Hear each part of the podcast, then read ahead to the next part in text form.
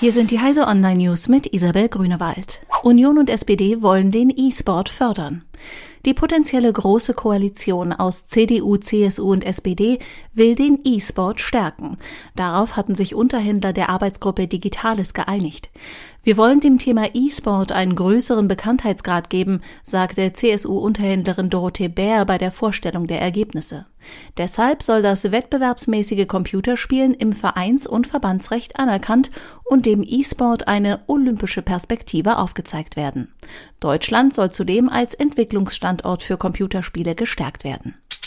iPhone 10 nimmt manche Anrufe nicht an. Apple untersucht Meldungen von Nutzern, laut denen es bei der Annahme von Anrufen auf dem iPhone 10 zu Problemen kommen kann. Wie die Financial Times als erstes berichtete, wacht bei einer beschränkten Anzahl von Geräten der Bildschirm nicht schnell genug auf, wenn ein Telefonat ankommt, und das bis zu 10 Sekunden lang.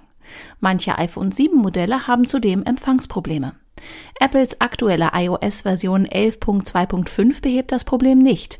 Möglicherweise kommt ein Fix in der nächsten iOS-Version 11.3, die sich im Beta-Test befindet. GoDaddy startet deutsche Webhosting-Angebote.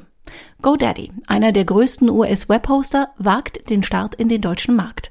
Mit seinem auf deutsche Bedürfnisse zugeschnittenen Website-Baukasten und gemanagtem WordPress- und Shop-Hosting spricht er nach eigenen Angaben gezielt kleine Unternehmen an.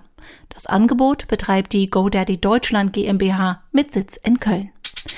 Röntgenlaser European XFEL begeistert Forscher. Wer hat je in den Nanokosmos geschaut? Der Röntgenlaser European X-Ray Free Electron Laser am Hamburger Stadtrand soll genau solche Blicke ermöglichen. Fünf Monate nach dessen Inbetriebnahme ist mancher Wissenschaftler nach den ersten Bildern ganz aus dem Häuschen. Die 1,2 Milliarden Euro teure Anlage, an der elf Länder beteiligt sind, liefert dreidimensionale Detailaufnahmen von Molekülen, Zellen und Viren. Diese und alle weiteren aktuellen Nachrichten finden Sie auf heise.de.